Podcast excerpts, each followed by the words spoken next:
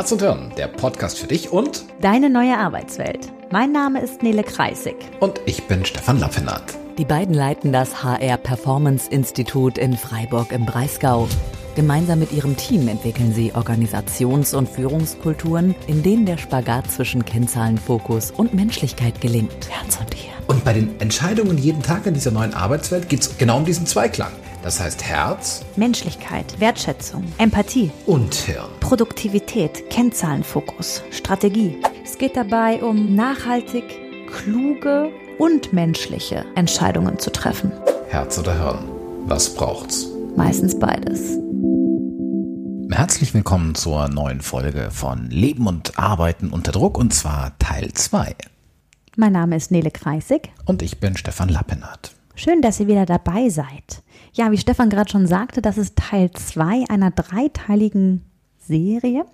Und für den Fall, dass ihr den ersten Teil noch nicht angehört habt, dann können wir euch jetzt total empfehlen, startet mit dem, denn in diesem Teil 2 bauen wir quasi auf dem Wissen auf, was wir im ersten Teil besprochen haben. Das heißt, ähm, ja, also für den Fall, dass du das noch nicht gehört hast, wäre jetzt der Moment, auf Stopp zu drücken, dir die, den Teil 1 zu schnappen und dann hier gerne wieder einzusteigen.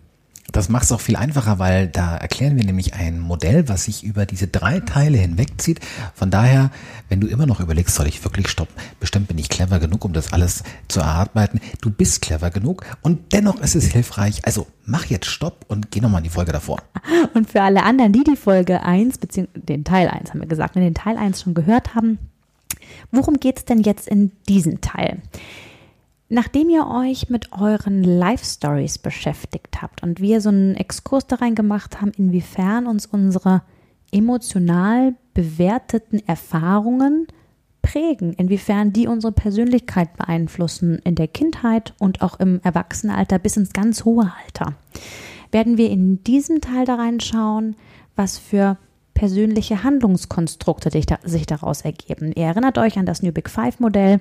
Wir gucken heute in die Säule der PAC, der Personal Action Constructs, und werden uns damit beschäftigen, wie was für Routinen, was für Strategien, die aus unseren Life Stories, aus unseren Erfahrungen ähm, unter anderem kommen, inwiefern die uns heute im Umgang mit Druck oder auch mit anderen Situationen beeinflussen. Wir werden heute in das Thema Wertesysteme reinschauen. Wir gucken in sowas wie innere Antreiber, in Glaubenssätze, in Denkschemata, in Verhaltenspräferenzen, also in einen sehr, sehr großen Teil der Persönlichkeit. Und ähm, ja, wenn du da neugierig bist, dann wünsche ich dir viel Spaß dabei. Genau, dann würde ich sagen, lass uns doch mal einsteigen. Unbedingt. Und ich hätte total gerne, Stefan, eine Situation so aus dem wahren Leben. Ähm, nachdem ja unsere Zuhörerinnen und Zuhörer in der letzten Folge geschaut haben, was für Erfahrungen habe ich eigentlich gesammelt im Umgang mit Druck, wie habe ich eigentlich Druck geübt, wie habe ich eigentlich Druck gelernt, von wem habe ich mir auch den Umgang damit abgeguckt, fände ich es jetzt total toll, vielleicht von dir ein Beispiel zu hören. Was ist denn für dich so eine so ein, so ein Verhaltensmuster, was du bei dir immer mal wieder erkennst. Und vielleicht kannst du auch den Bezug zu den Life Stories, zu deinen Erfahrungen machen. Ja, ich äh, mal, mal gucken, was da rauskommt bei mir. Und ähm, das ist genau die, genau die spannende Brücke. Erstmal ins Heute zu gucken. Und ähm, wenn ich ins Heute gucke, wenn ich so auf unsere letzten Tage, letzten Wochen gucke, dann haben wir gerade uns mit ganz vielen neuen Sachen beschäftigt. Und ähm, ja, ein so ein klassisches Lösungsmuster von mir ist, dass ich, ähm, dass ich Sachen verstehen mag. Also gerade wenn wir Neues tun, Hintergründe verstehen, Zusammenhänge verstehen. Und das klingt ja erstmal total clever. Also das ist so ein, und was ist denn so Ihre, was ist denn so Ihre Schwäche im Bewerbungsgespräch? Ja, ich mag Sachen verstehen. Klingt total gut. Aber was ist es denn, das? Genau, wollte gerade sagen, was ist denn der Haken da dran? Also wir haben ja immer so Licht- und Schattenseiten, mhm. ne? Und natürlich ist das großartig und ich äh, weiß ganz genau, wovon ich spreche, weil ich das toll finde, wie was für Nutzen wir auch daraus ziehen, dass du so neugierig bist mhm. und so viele Sachen verstehen willst. Und jetzt mag ich erstmal den, die, die, die, die Brücke in die Vergangenheit schlagen. Ähm, also wenn ich ganz, ganz, ganz, ganz lange zurückgehe, dann habe ich total coole Erinnerungen an meinen Opa. Mein Opa, der ist auch echt alt geworden, ist deutlich über 90. Und äh, mein Opa hatte so eine Bücherstütze. Und ich kann mich an Situationen erinnern, wo hier mein Opa in der Küche saß mit seiner Bücherstütze und irgend so ein dickes Buch gelesen hat. Und ich saß ihm direkt gegenüber und ich hatte auch eine Bücherstütze bekommen. Also ich war noch nicht so alt, dass ich sie gebraucht hätte, aber es war einfach was total Nettes. Und es gibt ganz viele, ähm, ja, ganz viele Situationen, wo wir da so saßen und gelesen haben. Und ähm, ich kann mich auch dran erinnern, vielleicht kennt das auch der eine oder die andere von euch. In der Wohnung meiner Großeltern war so ein Bücherregal mit den ganzen Reader's Digest, wo diese wo immer so aus vier Büchern so ein Zusammenschnitt ist. Und ich glaube, ich habe ganz lange gebraucht, um zu verstehen, dass es gar nicht die vollständigen Bücher sind. und ähm, das heißt, dieses Thema Lesen, dieses Thema neue Sachen angehen durch Wissensaufnahme, das ist ganz früh. Ich habe auch ähm, bei uns im, am, am, am Dorf hat man ja eine Wunder. ja, ich bin Oberfranke, hört man aber recht selten. Hau ähm, raus, Stefan. Da gab es, ähm, da gab es natürlich auch eine, eine kleine Bücherei. Und ähm, ich habe den ganzen, den ganzen Karl-May-Wahnsinn, den habe ich alles weggefressen.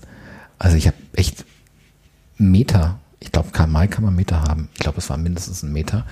Ähm, also dieses Thema Lesen und sich Dingen durch Lesen nähern. Und das ist, glaube ich, ein spannender Punkt. Jetzt so im Kontrast, dieses Verstehen wollen, das hat was mit alleine verstehen wollen zu tun.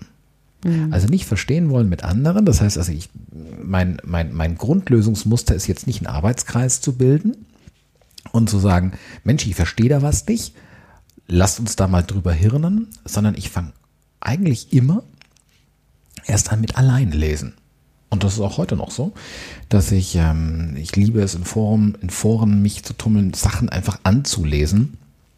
Und ähm, zu einem späteren Zeitpunkt, dann kann ich durchaus auch in Kontakt gehen muss ich aber auch nicht, wenn ich schon vorher glaube, verstanden zu haben. Und das ist nämlich jetzt auch genau die Schattenseite. Also dieses Analyse- und Lösungsmuster, dieses erstmal Verstehen. Warum hat sich das stabilisiert? Ganz banal, weil es funktioniert hat. Hm. Weil es hilfreich war. Und Sachen, die helfen, Sachen, die uns helfen, Probleme zu lösen, die sich gut anfühlen, die schleifen sich ein. Und jetzt ist die spannende Frage, Why? Warum ist das nützlich? Das mag ich jetzt quasi korrigieren. Wofür war das nützlich? Das war dafür nützlich, um Probleme anzugehen, Probleme zu lösen. Und auch im Heute ist es das immer noch. Manchmal. Und jetzt kommt die Schattenseite, die du angesprochen hast.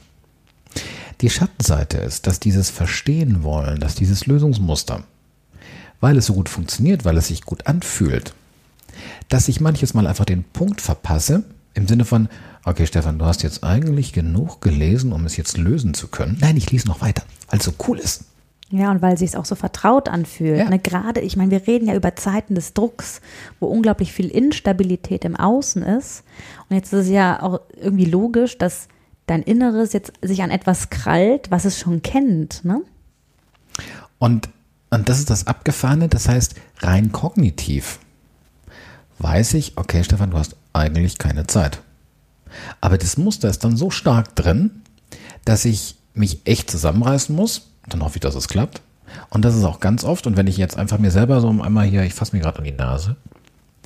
Wenn ich an die Nase fasse, dann gibt es einfach genügend Punkte, wo ich dann eben diesen Absprungpunkt des Handelns dann verpasse.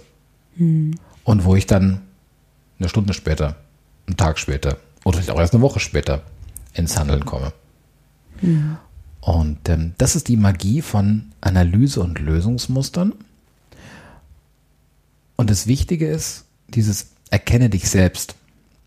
In dem Moment, wo mir auffällt, ah, guck an, da bin ich jetzt hier auf meinem Lieblingspfad. Da bin ich jetzt in meinem, ich lese mir da mal was an, Pfad. Nein, das ist natürlich keine Garantie, dass du deswegen ähm, einer Spontanheilung unterliegst und es spontan aufhört. Aber dieser Erkenntnis, Punkt im Sinne von, okay, da habe ich eine Achillesferse. Das ist total gut. Da gibt es einen guten Bereich, eine grüne Zone. Und dann kommst du aber irgendwann noch in eine gelbe Zone. Das fängt dann die Übertreibung an, wo du zu viel des Guten machst. Und dann gibt es auch eine rote Zone, wo es einfach echt Ressourcenverschwendung ist, wenn man ganz ehrlich ist. Mhm. Und ähm, deswegen diese Analyse von Analyse und Lösungsmustern ein wichtiger Punkt. Mhm. Ja, ich finde es gerade ganz spannend, dir zuzuhören und auch immer wieder drauf zu gucken. Mm, also ja, erstmal das bei sich selbst zu erkennen und wenn ihr jetzt nochmal an die, an die Aufgabe und die Übung aus der letzten Folge denkt, ähm, was für Erfahrungen haben dazu geführt, dass ich jetzt dieses Muster an den Tag lege? Und gerade unter Druck werden Menschen ja sehr authentisch. Das heißt, gerade dann, weil wir einfach schon unglaublich viel Willenskraft verbrauchen, dadurch, dass wir diese Instabilität erfahren, dadurch klammert sich unser Innerstes an die Stabilität, die, die noch da sind. Und das sind nun mal vertrauensvolle Verhaltensmuster unter anderem. Ne? Und deshalb ist das total menschlich und das gehört auch nicht geheilt. Das geht nicht darum, dass man das irgendwie wegmachen muss. Es geht darum, sich dem bewusst zu sein, ist das gerade, und es ist ja auch völlig okay, Stefan, wenn du sagst, hey, ich habe jetzt Lust, eine Woche lang mich in mein Zimmer reinzusetzen und zu lesen. Ja, also da spricht ja gar nichts dagegen. Ne? Das kannst du ja machen. Wenn dir das Freude bereitet, wenn sich das gut anfühlt in einer schwierigen Zeit, wunderbar. Aber auch hier eine bewusste Entscheidung zu treffen, möchte ich gerade diese Woche mir nehmen oder bin ich eigentlich gerade in einem Projekt dran, wo es zu viel ist. Ne? Und das ist ja eine Entscheidung, die jeder, die kann nur jeder für sich treffen. Ne? Das liegt ja immer an den, an den Themen, an denen ich gerade dran bin. Und deshalb finde ich es überhaupt gar nicht schlimm, wenn diese Muster da sind. Wichtig ist nur zu gucken, ist das gerade für mich etwas, was für mich förderlich ist in dem, was ich gerade erreichen will? Oder ist es eher hinderlich? Und wenn förderlich, wenn das sich förderlich anfühlt, wunderbar weitermachen, genießen, bitte genießt es, gerade in diesen schwierigen Zeiten, genießt. Wenn ihr merkt, oh, da steht mir gerade ein Verhaltensmuster im Weg bei dem, was ich jetzt eigentlich gerade erreichen möchte oder auch muss, weil das dürfen wir auch nicht vergessen. Jetzt gibt es auch gerade einfach Situationen, da muss ich gerade mal durch. Ne? Dann ähm, lohnt es sich drauf zu gucken, wie ich das vielleicht auch anders machen kann. Und das ist jetzt der Blick auf einen selber. Und wenn du mal nach links und rechts guckst, in dein Umfeld, dann wirst du auch dort bevorzugte Analyse und Lösungsmuster erkennen. Und ähm, da ist natürlich die spannende Herausforderung. Stichwort Unterdruck, greife ich auf bewährtes Verhalten zurück. Das heißt, unter Druck zu sagen, Mensch, jetzt, dass du immer so viel lesen musst oder dass du keine Ahnung was, kommt natürlich einfach zum völlig falschen Zeitpunkt. Denn gerade wenn ich wenig Ressourcen habe, um mir erst recht ein neues, ungewohntes Verhalten, ich mag noch gar nicht mal von aneignen, ich mag nur mal von ausüben, Ausprobieren. Ähm, aus, ausprobieren. Ja. Ähm, dann ist natürlich eine, eine Änderung schwierig. Und ähm, gerade deswegen brauchen knifflige Zeiten, und das ist ein extra Energieaufwand, voll klar, auch mehr Toleranz, auch mehr Toleranz sich selber gegenüber und auch anderen. Und ähm, da darf es auch völlig okay sein. Ähm, wir haben in der Führungskräfteentwicklung, gibt es immer so ein ganz nettes Beispiel, wo wir sagen, und wenn du, liebe Führungskraft, wenn es dir gerade gut tut, mit einem Stapel Papier zum Schredder zu gehen, um einfach mal selber Papier zu schreddern. Wenn du einfach fünf Minuten das brauchst, um einen gewissen emotionalen Ausgleich zu haben, dann peinige dich nicht zu sehr, dann mach's einfach. Solange das nicht überhand nimmt, dass du am Schredder stehst. Also auch hier Toleranz sich selber gegenüber zu haben, dass ähm, ja auch in solchen Phasen man dann nicht eine unnötige Härte auch gegenüber sich selbst man anwendet. Hm, wir haben ja in einer der vorherigen Folgen auch schon mal mein Buch kurz erwähnt, warum es Bullshit ist, andere ändern zu wollen. Und gerade in diesen Zeiten, also da mag ich das einfach nochmal unterstreichen, Stefan, was du gerade sagst. Wie oft schauen wir auf andere und wir sind ja mit unseren eigenen Mustern oftmals total sicher, dass das die richtigen sind dass das, wie wir uns verhalten, wie wir gerade an die Situation rangehen, dass das irgendwie ein bisschen besser ist, ein bisschen durchdachter, ein bisschen schlauer, ein bisschen nützlicher, ein bisschen effizienter, ein bisschen klüger, als das, wie die anderen sich gerade verhalten. Das ist auf der einen Seite auch hier wieder sehr logisch, weil unser Muster uns so vertraut ist und weil wir kognitiv zwar verstehen können, dass andere Menschen andere Muster haben, was uns allerdings fast gar nicht gelingt, ist, dass wir emotional nachfühlen können, dass sich das für jemanden wirklich gut anfühlt. Der Grund liegt auch hier wieder unter anderem in unseren unterschiedlichen Life Stories. Wir wissen, dass Menschen unterschiedliche Erfahrungen gemacht haben und es ist auch keine neue Information, dass das zu unterschiedlichen Persönlichkeiten führt kognitiv alles nach na, nachdenkbar. Aber ich sage bewusst nachdenkbar, weil es ist selten nachfühlbar. Wir hören Geschichten von Menschen und können das, können, können da mitgehen. Aber wirklich sich reinzufühlen, dass es sich für jemanden jetzt gut anfühlt. Und jetzt ist ja ein ganz spannendes Beispiel, wenn Stefan von seinem Muster spricht. Ich habe ein ganz anderes Muster. Und ich glaube, das können wir hier auch in, in, in diesem Gremium sagen. Ähm, ja, ich gucke Stefan manchmal an und denke, wow, der hat immer noch Spaß daran, sich in ein Thema reinzufuchsen. In Klammern, mein Lösungsmuster ist gerade ein ganz anderes. Das ist weder besser noch schlechter, es ist ein ganz anderes, weil ich andere Erfahrungen gemacht habe. Und diejenigen von euch, die Glückskinder in der Krise gehört haben, die wissen schon, äh, dass ich kaum Krisenerfahrungen habe ne? und deshalb gerade echt ähm, auf auch ganz ganz gemixte Lebenserfahrungen zurückgreife und deshalb mir gerade so mein, mein Weg hier bahne. Ne? Und ja, Stefan und ich, wir finden einander gerade manchmal seltsam. Ganz klar. Und manchmal schmunzeln wir darüber und sagen, oh, jetzt bist du gerade in deinem Muster X, oh, du bist in deinem Muster Y. Das hilft übrigens ungemein, ähm, da auch mit so einem liebevoll lächelnden, ähm, ja, Umgang irgendwie miteinander, dann auch, ja, aufeinander zuzugehen, ne? weil es sehr normal ist, dass wir in diesen Mustern drin sind und auch da dem anderen zu sagen, und das könnt ihr jetzt genauso aufs Privatleben übertragen, zu sagen, hey, das ist dein Muster und das hat seinen guten Grund, dass du das hast. Und das macht dich weder zu einem besseren noch zu einem schlechteren Menschen, weil du dich halt gerade verhältst, wie du dich verhältst. Und wenn wir das gerade mal so als, als Stellvertreter nehmen für diese ganze Säule des New Big Five Modells, ähm, in dem es um die Personal Action Constructs oder die persönlichen Handlungskonstrukte geht, dann habt ihr da jetzt schon mal so ein Verständnis dafür, ja, es sind die Erfahrungen, die darauf einzahlen. Aber wenn ihr euch das Modell angeguckt habt, grafisch, ähm, der guckt nochmal in den Show Notes nach, wir packen das hier am besten auch nochmal rein, dann ist es ja auch nochmal drin, ähm, dann seht ihr, dass diese Säule in der Mitte ist zwischen rechts zwei und links zwei. genau. so, das heißt, ähm, ja, wir haben kulturelle Einflüsse auf diese per persönlichen Handlungskonstrukte. Wir haben gleichzeitig genauso die genetischen Einflüsse, nämlich die, die durch die Persönlichkeitsdisposition beeinflusst werden. Das heißt, alles, was wir jetzt in dieser Säule betrachten, ja, uns sind die Life Stories gerade sehr präsent, weil wir über die in der letzten Folge gesprochen haben wir dürfen nicht vergessen, dass da noch was anderes drauf einzahlt. Da werden wir dann im dritten Teil dieser Serie drauf eingehen. Also nur, dass ihr das auch schon mal gehört habt.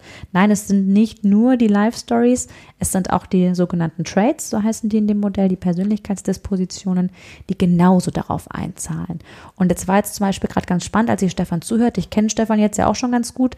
Ich habe auch gleichzeitig, weil, weil ich das einfach von dir schon weiß, auch einige deiner Traits gerade. Ne? Ich habe zum Beispiel dein Erkenntnismotiv ähm, rausgehört, dass du total Freude daran Eltern hast. Also da kommen einfach mehrere Sachen zusammen. Genau. Und das ist ja eine ganz gute Brücke, um ja vielleicht in, diesen, in der Säule der Handlungskonstrukte nochmal ein weiteres Element mit anzugehen. What? Worum geht's genau? Denn wenn wir nochmal da reingucken, inwiefern uns unsere Erfahrungen prägen, dann kann da noch was ganz anderes draus entstehen. Jetzt haben wir schon über so Lösungsmuster Handlungsroutinen, Verhaltenspräferenzen gesprochen. Vielleicht habt ihr schon mal vom Modell der inneren Antreiber gehört. Ja, diese inneren Antreiber, das ist ja was so ein ganz spannendes, ganz spannende Formulierung. Also innen, also es gibt keine, also geht nicht um äußere Antreiber, dass von außen Impulses kommt, sondern von innen. Und Antreiber, wenn ich auf das Wort gucke, Antrieb klingt irgendwie positiv, aber wenn ihr euch so einen Antreiber, ich habe gerade so einen Drill Sergeant vor Augen mit so einer Trillerpfeife, dann kann so ein innerer Antreiber auch ein ganz schön fieser Möb sein. Und ähm, ja, wer bei meinen Ausführungen vorhin vielleicht nochmal mit einem anderen Ohr drauf gehört hat, ich habe auch gesagt, dass ich erstmal lieber die Sachen alleine mache. Das heißt, was ich auch bei mir merke, ist, ich versuche Herausforderungen, ich versuche schwierige Situationen durch Kraft, durch, durch, durch Anstrengung, ähm, in der Konsequenz auch durch, durch Härte mir und anderen gegenüber zu lösen. Und ähm, da habe ich gerade auch zwei innere Antreiber benannt. Ein Antreiber sei stark. Und dieses sei stark, woher kommt es? Und auch da mag ich nochmal kurz zurückgreifen. Ähm, meine Großeltern die kamen aus Ostpreußen. also klassische Kriegsflüchtlinge, sind mit dem Pferdewagen Zweiten Weltkrieg vertrieben worden und sind in, Nordbayern aufgeschlagen, haben es gerade noch in den amerikanischen Sektor reingeschafft und ähm, hatten nicht viel mehr als das, was sie am Leib hatten und auf diesem Pferdewagen drauf war. Und ab da haben sie alles ja neu angefangen.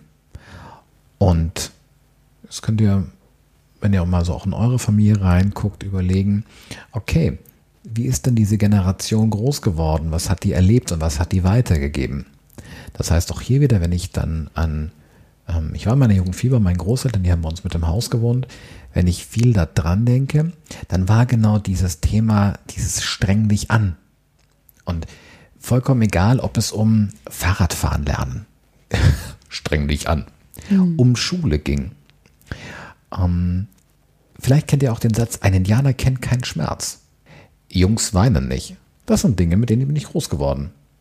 Und da bekommt ihr auch schon so eine Idee, wie diese Antreiber entstehen. Diese Antreiber entstehen durch Abgucken und auch durch gesagt bekommen. Und durch den Empfang von Liebe. Mhm. Also das ist ein ganz wichtiger Punkt, dass du gerade sagst, ähm, das hat ja in deiner frühen bis späten Kindheit stattgefunden. Und gerade in diesen sogenannten prägenden Jahren, kleine Kinder, die, ja, die, die lernen durch den Erhalt von Liebe. Ne? Und wenn ich merke, ich bekomme Liebe, wenn ich mich anstrenge und stark bin, dann festigen sich diese Muster, in diesem Fall innere Antreiber.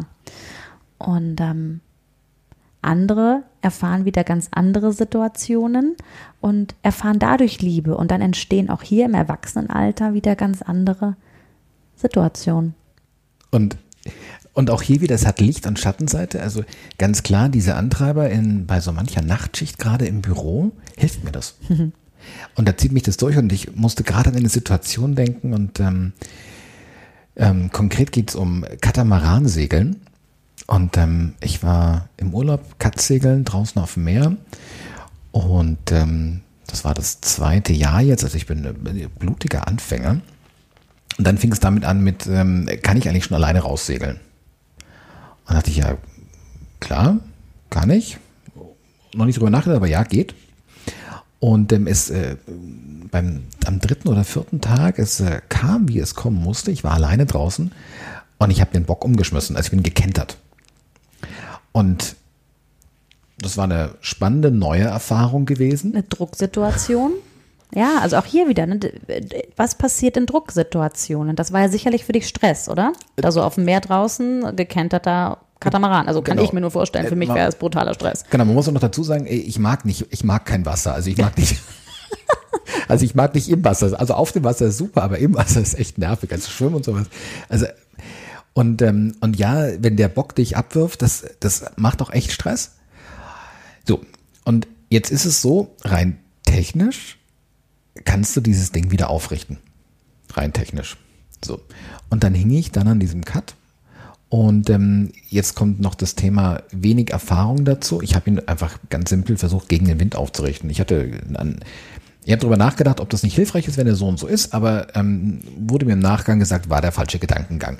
Wie auch immer, ich habe es auf eine Art und Weise versucht, wie es einfach mit Ansage hat nicht funktionieren können. So. Wie, wie lange hast du es denn versucht?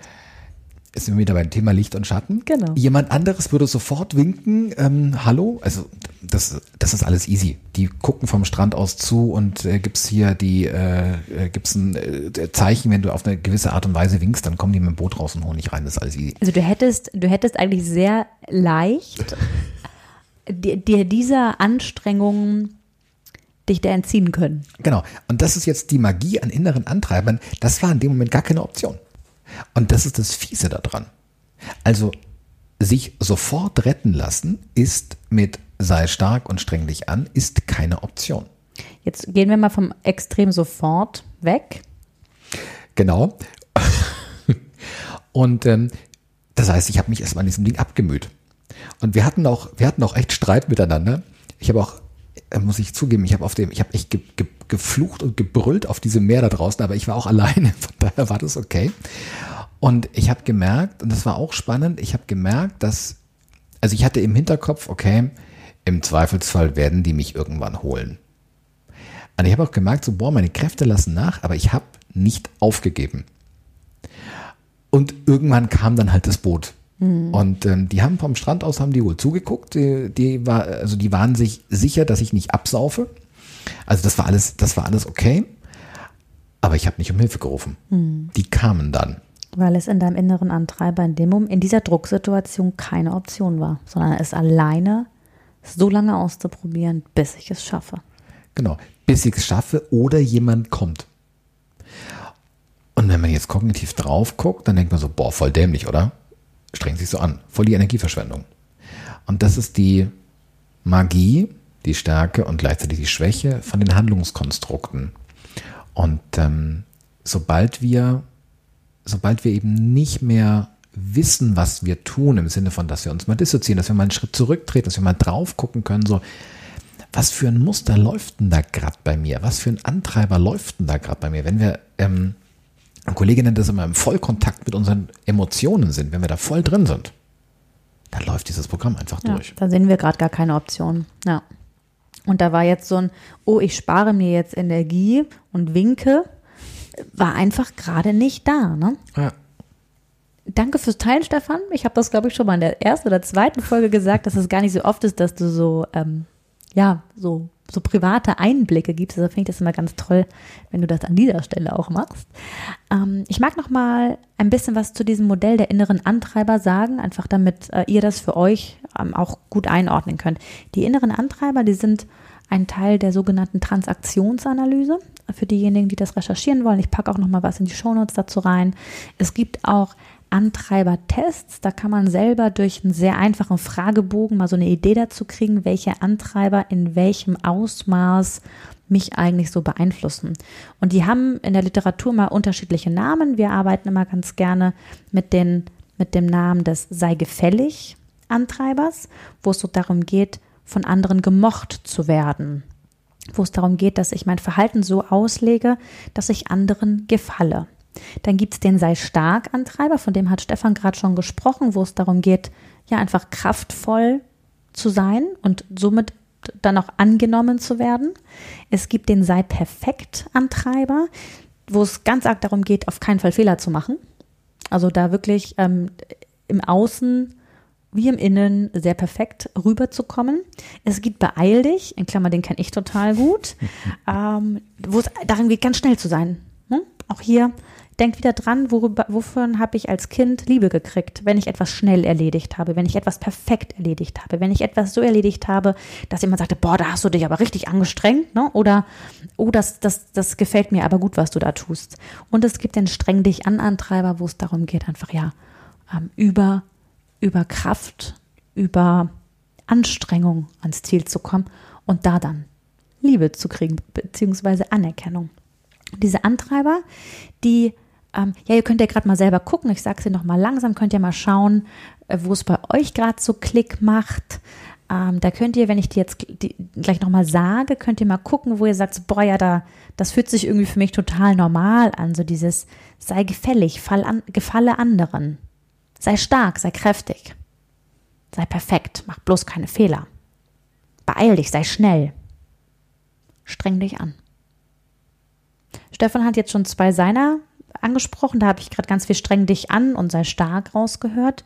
Bei mir ist es total doll dieses beeil dich Ding und auch dieses sei gefällig. Also wenn ich an meine Kindheit denke, ähm, da habe ich für ähm, ja anderen gefallen mit dem, was ich tue oder was ich was ich so gemalt, gebastelt habe. Äh, da erinnere ich mich gut dran und auch so Sachen wie Tempo. Also immer wenn irgendwas schnell ging, war das irgendwie scheinbar damals gut führt dazu, dass ich heute, ich weiß noch, werde ich nie vergessen, als ich meine Business-Trainer-Ausbildung gemacht habe vor einigen Jahren, äh, liebe Veronika, wenn du zufällig gerade zuhören solltest, dann erinnerst du dich da vielleicht noch dran, aber ähm, so dieses, äh, auch wenn ich irgendwie im Training bin, äh, ich bekam das Feedback, dass ich wie so ein D-Zug durch meine Trainingssequenzen rausche. Weil ich einfach das Gefühl habe, das muss alles schnell gehen, das muss schnell gehen. Nee, muss es manchmal gar nicht. Ne? Also auch hier ähm, das ist ja auch wieder, wie gesagt, oft gut, denn diese Antreiber, die treiben uns auch ganz positiv zu Leistung und zu Weiterkommen an. Und ähm, man kann jetzt immer so ein bisschen gucken, wo ist der Moment, wo es kippt? Wo ist der Moment, wo es ineffizient wird, wo mir meine Antreiber eher zu im Weg stehen werden. Ne? Und da ist es interessant drauf zu gucken, auch hier, was für Life Stories haben dazu geführt. Und da könnt ihr jetzt gerade noch mal eure eure Übung von aus der letzten Folge nehmen und gucken, was für Erfahrungen habe ich aufgeschrieben, was für Life Stories habe ich vielleicht auch nicht aufgeschrieben, die mir jetzt einfallen, dann ergänzt das Blatt immer gerne. Und ja, was für innere Antreiber haben sich da vielleicht rauskristallisiert? Und bei den Antreibern gilt genau das Gleiche wie bei den äh, Lösungsmustern, die, von denen Stefan vorhin sprach. Auch hier Unsere sind uns total selbstverständlich. Ich mit meinem Beeil dich Antreiber. Ihr glaubt ja gar nicht, wie oft ich manchmal auf Leute gucke und denke, boah, bist du langsam. Und in meiner Welt ist das total logisch, dass das schneller gehen kann. So, aber das ist meine Welt. Und jemand anderes guckt mich an und sagt, boah, Nele, nimm doch mal ein bisschen Speed raus. Ne? Auch hier. Ähm, guckt mit, mit was für einem Blick ihr auf Menschen guckt. Eure Welt ist für euch total logisch und die Welt der anderen ist für die wieder total logisch. Und wichtig finde ich an der Stelle, sich auch keine, ja, macht euch bitte keine Vorwürfe. Also, Nele hat so einen tollen Satz in einem ihrer Vorträge, da sagt sie, niemand kann etwas für die Zeit, in der er geboren oder sie groß geworden ist. Also wir können ganz wenig für diese Prägung, die ganz am Anfang stattgefunden hat. Das heißt, es geht ähm, da gibt es dieses schöne Bild, es geht nicht darum, sich vom im Spiel des Lebens andere Karten zu wünschen, weil das sind einfach durch deine Prägung hast du Karten bekommen. Das heißt, du hast diesen, du hast diese strenglich an Karte, hast du auf der Hand, die ist in deinem Spiel drin. Also es geht nicht darum, andere Karten zu wollen. Also kannst du wollen, geht aber schlecht, sondern mit den Karten, die du hast, gut zu spielen. Und das heißt, zu gucken, wie lange ist es, hat es einen positiven, wie lange ist es einen positiven Beitrag, wie lange ist es günstig und wann kippt es. Und ähm, ab wann würde ich, werde ich für mich selber schwierig oder auch für andere schwierig? Hier ist so die Magie da drin, ähm, zu sagen, also den Moment mitzukriegen, nicht auf Autopilot, einfach in meinem Muster weiterzurennen und nicht zu merken, dass ich gerade in, auf Autopilot in einem Muster laufe, sondern ähm, ja, so zu gucken, Reizreaktion. Ne? Mein Boot kentert und ich reagiere in meinem Muster, habe keinen Raum zwischen diesen beiden Momenten gehabt. Ne? Da kam ein Reiz, gekentertes Boot und die Reaktion war mein, mein, mein innerer Antreiber, der sehr, sehr schnell kam. Das kommt ja innerhalb von Millisekunden. Und das ist auch überhaupt kein Problem. Die Frage ist, schaffe ich es irgendwann, mir Zeit zu verschaffen? Und dieses Thema Zeit verschaffen, da sprechen wir von Reaktionsflexibilität, wenn es mir gelingt, kurz innezuhalten. Und da reicht manchmal ein einziger Atemzug. Innehalten, atmen und überlegen, gibt es gerade noch andere Optionen. Wenn mir das gelingt, dieser eine Atemzug, Atmen hat übrigens noch einen ganz anderen magischen Vorteil. Sauerstoff verdrängt Adrenalin, das heißt, dieses ganze was mich vielleicht auch in dieser Drucksituation gerade, ja, in meiner Biochemie gerade leitet. Auch das ähm, kann, kann ich dadurch beeinflussen. Ne? Und dann habe ich vielleicht die Wahl, doch ein anderes Muster zu wählen. Und jetzt erinnert ihr euch vielleicht an den Teil 1, an den Stein, den Schalter, den Mensch. Und ähm, Während Nele gerade sprach und ihr, ihr konntet jetzt ihre Gestik logischerweise nicht sehen.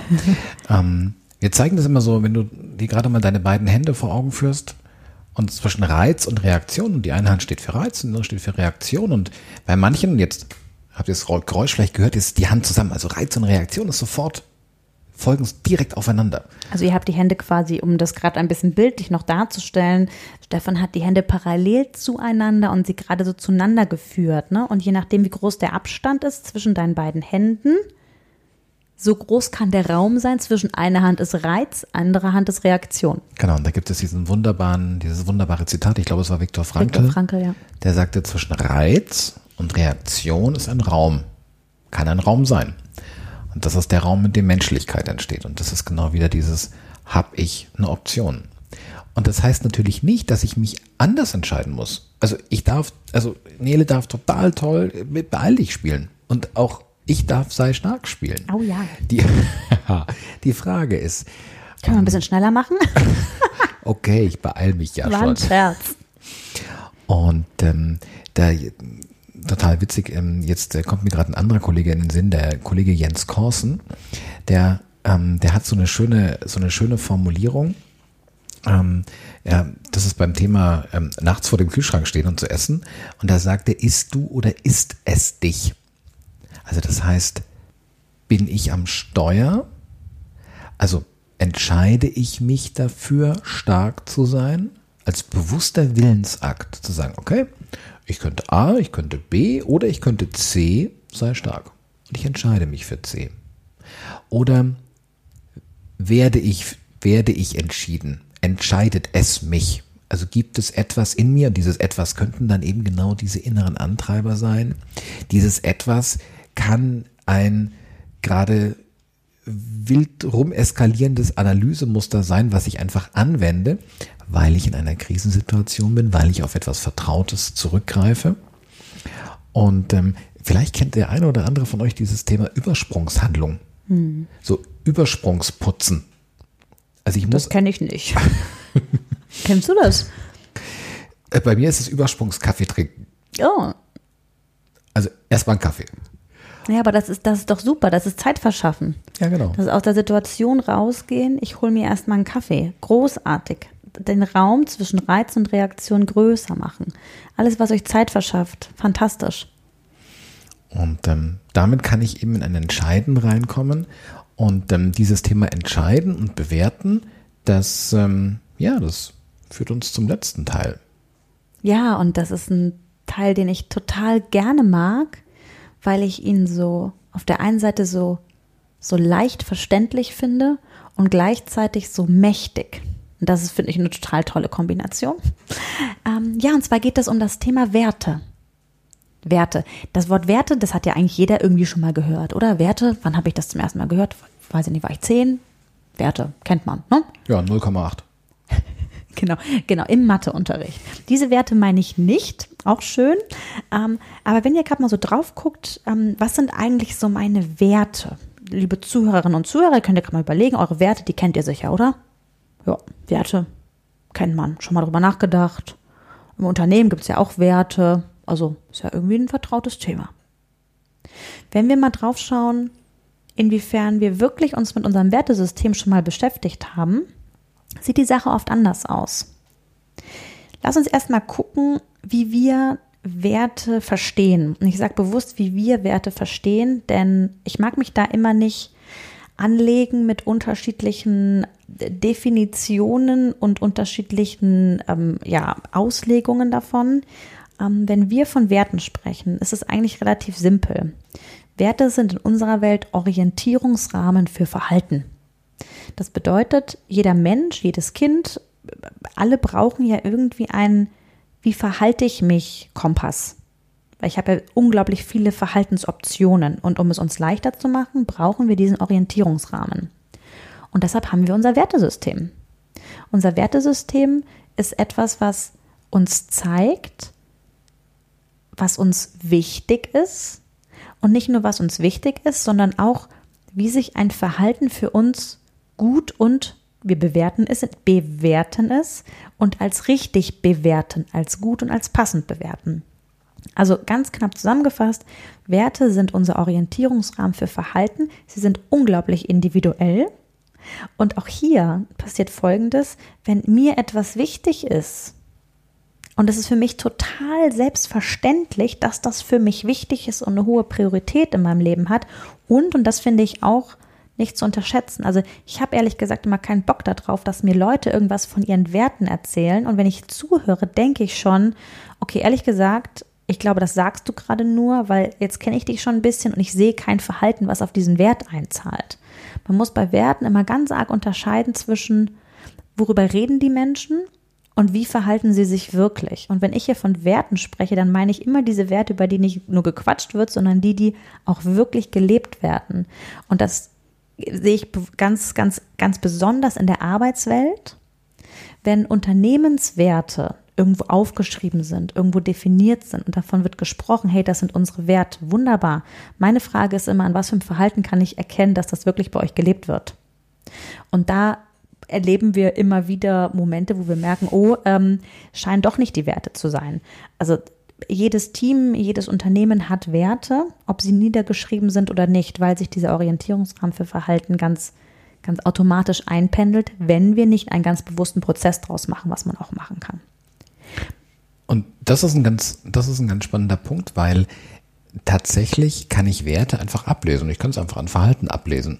Das heißt, wenn, ähm, wenn ich ein Team habe, bei dem bei Teammeetings, bei Workshops, bei Gesprächsterminen, was auch immer, wenn ich sehe, zu der Zeit, wo das Meeting angesetzt ist, sind alle da, dann verhalten die sich pünktlich. Das scheint also, kann ein Indiz sein, dass dieser Aspekt Pünktlichkeit diesem Team, für diese Menschen eine hohe Bedeutung hat. Das heißt, einfach mal drauf zu gucken, wo, wie, wie verhalte ich mich denn? Wie verhält sich ein Team? Wie verhält sich eine Organisation? Und ähm, dadurch zu sehen, okay, wo stehen die mit ihren Werten? Ich finde es immer leicht, bei sich selbst zu starten und selber drauf zu gucken, was ist mir eigentlich wirklich wichtig? Was sind für mich in meinem Verhalten Orientierungen? Auch hier kann es wieder sinnvoll sein, einen Blick in die Life Stories zu werfen. Was für ein Wertesystem wurde mir eigentlich vorgelebt? In was für ein Wertesystem bin ich reingeboren oder reingeschmissen worden? Kann man ja so sagen. Ne? Du hast gerade den Satz von mir zitiert, niemand kann was dafür, in, welchem, in welcher Zeit und in welchem Ort ich aufgewachsen bin. Und jetzt komme ich aus Norddeutschland. Ich bin, hatte meine prägenden Jahre in Hamburg. Stefan in, in, in Franken. Mhm. Habe ich das richtig gesagt? Oberfranken. Oberfranken, genau, natürlich. ähm, und alleine, wir reden vom gleichen Land, ja. Also wir sind noch nicht mal in unterschiedlichen Ländern, geschweige denn in unterschiedlichen Kontinenten. Alleine dieser kleine geografische Unterschied hat schon dazu geführt, dass wir ganz automatisch in unterschiedlichen Wertesystemen groß geworden sind. Und jetzt passiert ja bei Kindern, bei Jugendlichen, also die Jugend klammern wir gerade nochmal aus, das ist nochmal so eine Sondersituation. Ähm, natürlich überprüfen wir, wenn wir erwachsen werden, ob die Werte, die wir kennengelernt haben in unserer Ursprungsfamilie oder bei den Menschen, bei denen wir aufgewachsen sind, ob wir die auch in unser Erwachsenenleben mitnehmen wollen. Ich erinnere mich zum Beispiel an in meiner Familie, ich habe einen sehr sparsamen Vater. Mein Vater war, ist ja immer noch unglaublich sparsam. Der hat sehr, sehr das Geld zusammengehalten. Ähm, meine Mutter auf der anderen Seite, die hat sich immer gefreut, wenn sie Geld ausgeben konnte. Und ich meine das jetzt ganz wertschätzend. Also beide waren, haben einfach einen ganz unterschiedlichen Umgang mit Geld gehabt. Und ich habe beides mitgekriegt. So, und jetzt, wenn ich jetzt mich heute, jetzt bin ich 35, mir angucke, wie ich mit Geld umgehe, ich habe eine Entscheidung treffen können. Was passt zu mir? Wie gehe ich mit Geld um? Und ich weiß, ich gehöre einfach, da gehe ich eher in die Richtung meiner Mutter, ich gebe gern Geld aus. Also Geld auf dem Konto macht für mich relativ wenig Sinn. Und jetzt weiß ich, jetzt hören Menschen zu und schütteln den Kopf und denken, hä? Wie kann man denn so ticken? Ich ticke halt so. Weil ich habe diesen Wert Sparsamkeit überhaupt gar nicht stark ausgeprägt. Das ist für mich kein Orientierungsrahmen für Verhalten. Und ähm, wenn ihr da gerade mal selber drauf guckt, was sind eigentlich so Dinge, die dir wichtig sind? Was sind ja, Verhaltensweisen, wo du sagst, das ist für mich so selbstverständlich und das ist für mich so unverhandelbar. Und das können jetzt solche Aspekte sein wie, ja, was ist mir wirklich wichtig im Leben? Familie, Freiheit, Loyalität, Vertrauen, Ehrlichkeit, Sparsamkeit, Konsum, Spiritualität, Kreativität, Bewegung. Da gibt es so viele so viele Begriffe, die einem da jetzt einfallen können. Und ganz wichtig ist, guckt, dass ihr eure Wörter nehmt, die Frage, die du dir stellen kannst.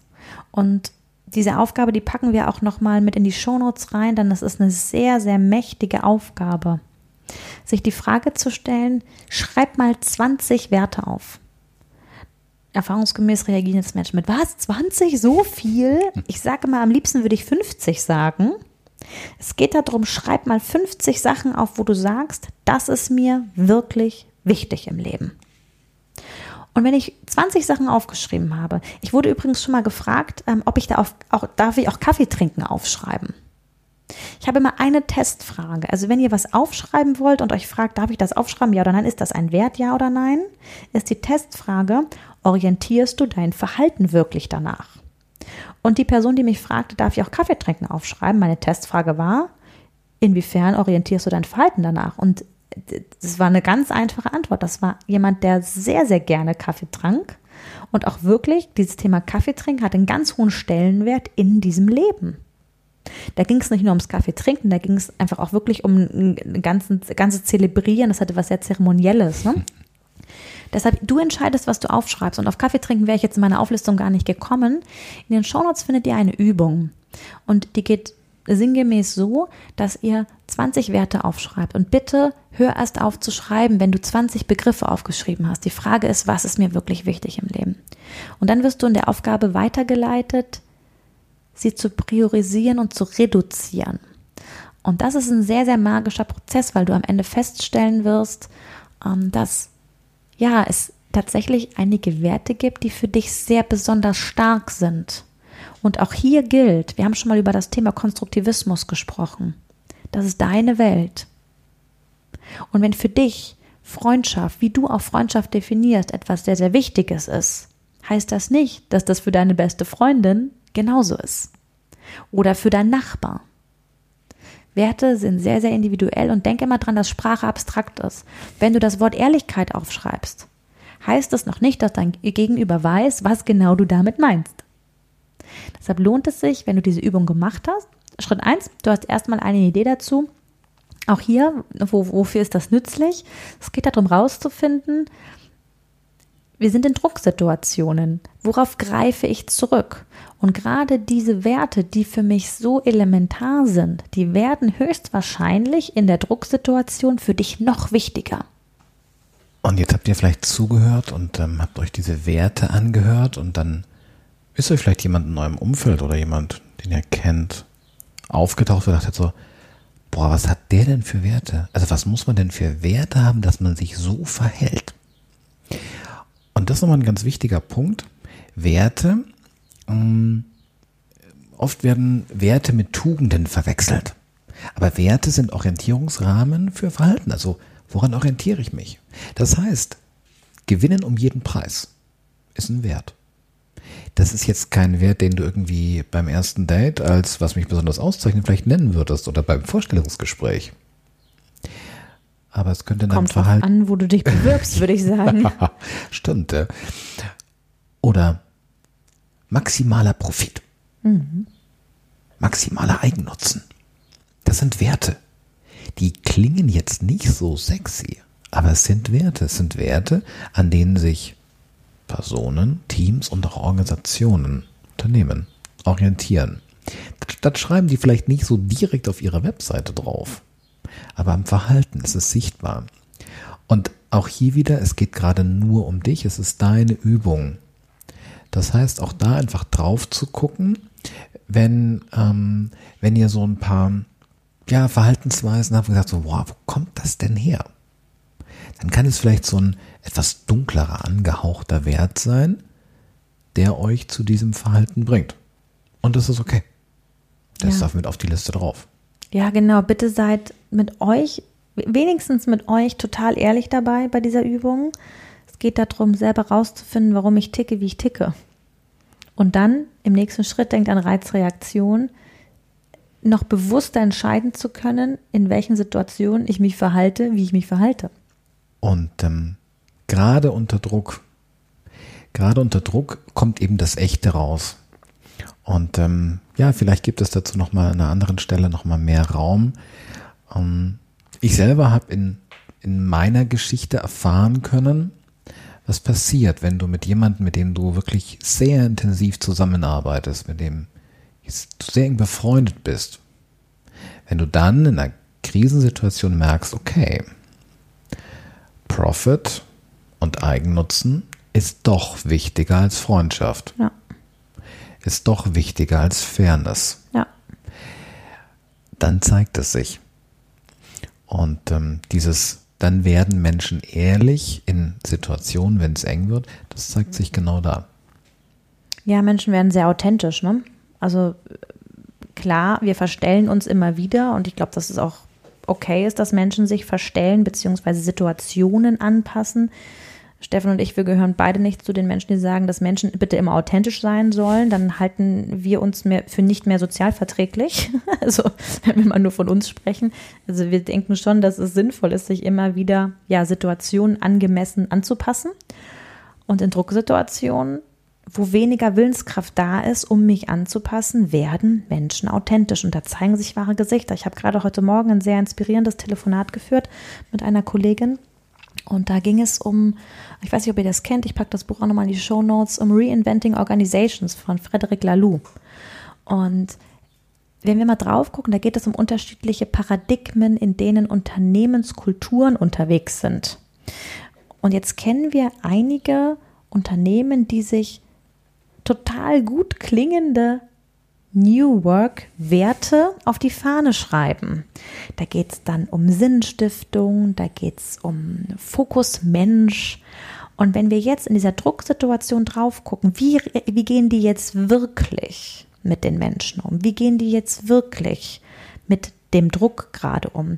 Dann zeigt sich, in welchem Paradigma die Unternehmen wirklich unterwegs sind. Und das ist etwas, was, was wir in der Unternehmenswelt gerade ganz arg sehen, ist, dass Werte genannt werden, die jetzt gerade heftigst auf den Prüfstand gestellt werden. Und ich möchte das nicht unterschätzen. Also wir kennen das ja selber gerade. Also wenn es um Existenzen geht, dann kommen wir an den absoluten Kern heran und müssen teilweise sehr heftige Entscheidungen treffen. Ne? Also ich, das ist nichts Leichtes. Also bitte nicht so verstehen gerade. Aber wir werden immer wieder sehen, wo Unternehmen unterwegs sind und was für wirklich, wirkliche Werte Menschen und Organisationen gerade zeigen, weil sie gerade weder die Zeit haben, noch die Willenskraft haben, sich zu verstellen. Und das wirst du gerade selber merken, wenn du gerade zuhörst, in deinem Freundeskreis, in deinem Familienkreis, wie brutal ehrlich die Menschen gerade werden. Und mit ehrlich meine ich authentisch, wie wenig sie sich verstellen können, weil sie teilweise auf dem Zahnfleisch gehen. Und das ist, ja, sehr, sehr menschlich. Und auch hier, guck auf dich, wie du gerade bist, schau auf die anderen und gucke da, dass du ja weniger in, in Abwerten gehst, sondern in Wahrnehmen, was da gerade passiert und dir diesen Raum zwischen Reiz und Reaktion, dir den gönnst. Durch einen Atemzug kannst dir auch mal drei Atemzüge gönnen. ja, je mehr Zeit ist das manchmal umso besser. Man kennt dir selber noch mal eine Nacht drüber schlafen. Das sind alles so Sätze, die genau daher kommen, weil ich dann abkühle, weil ich emotional abkühle, weil ich es schaffe, da einfach, ähm, ja, dieser Podcast heißt Herz und Hirn, ne? da wirklich drauf zu gucken, dass ich beides irgendwie anhabe und wenn ich nochmal, was passiert in diesem Moment im Gehirn? Ich habe ein sehr kognitives System und ich habe ein System, was sich stark mit dem Wollen beschäftigt. Und jetzt kommt es immer so ein bisschen darauf an, welches System gerade lauter ist. Und idealerweise habe ich beide mal kurz miteinander in Kontakt gebracht. Na, dann gibt es da so Elemente wie den präfrontalen Kortex, die diese, diesen Dolmetscher-Job zwischen diesen beiden Systemen sehr gut, ähm, sehr gut machen können. Und das kann man, das kann man üben.